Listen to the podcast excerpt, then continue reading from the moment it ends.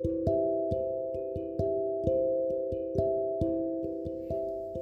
Evangelio, 17 de marzo, jueves segundo de Cuaresma. Tomo segundo, Salterio segunda semana. Santos Patricio, Gertrudis, perdón, Brabante, Juan Sarkander, Beato Juan Nepomuceno. Dice el Papa Francisco, en el Evangelio de hoy podemos ver que el hombre rico no tenía nombre y el pobre se llamaba Lázaro. Jesús tenía cierta preferencia por los marginados.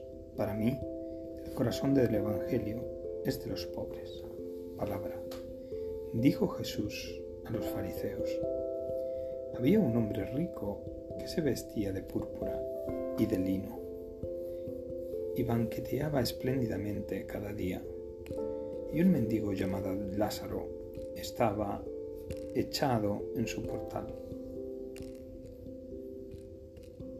cubierto de llagas y con ganas de saciarse de lo que caía de la mesa del rico.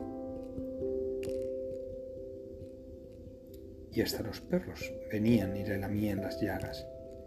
Sucedió que se murió el mendigo y fue llevado por los ángeles al seno de Abraham. Murió también el rico y fue enterrado. Y entrando en el infierno, en medio de los tormentos, levantó los ojos, vio de lejos a Abraham y a Lázaro en su seno, y gritando dijo, Padre, Abraham, ten piedad de mí y manda a Lázaro que moje en agua la punta del dedo y me refresque la lengua, porque me torturan estas llamas. Pero Abraham le contestó, Hijo, recuerda que recibiste tus bienes en vida, y Lázaro a su vez males. Por eso encuentra aquí consuelo, mientras que tú eres atormentado.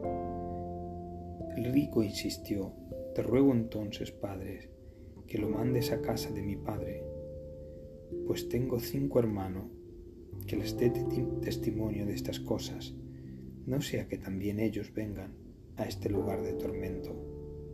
Abraham le dice, tienen a Moisés y a los profetas que los escuchen. El rico contestó, no, padre Abraham, pero si un muerto va a verlos, se arrepentirán. Abraham le dijo, si no escuchan a Moisés y a los profetas, no se convencerán ni aunque resucite un muerto.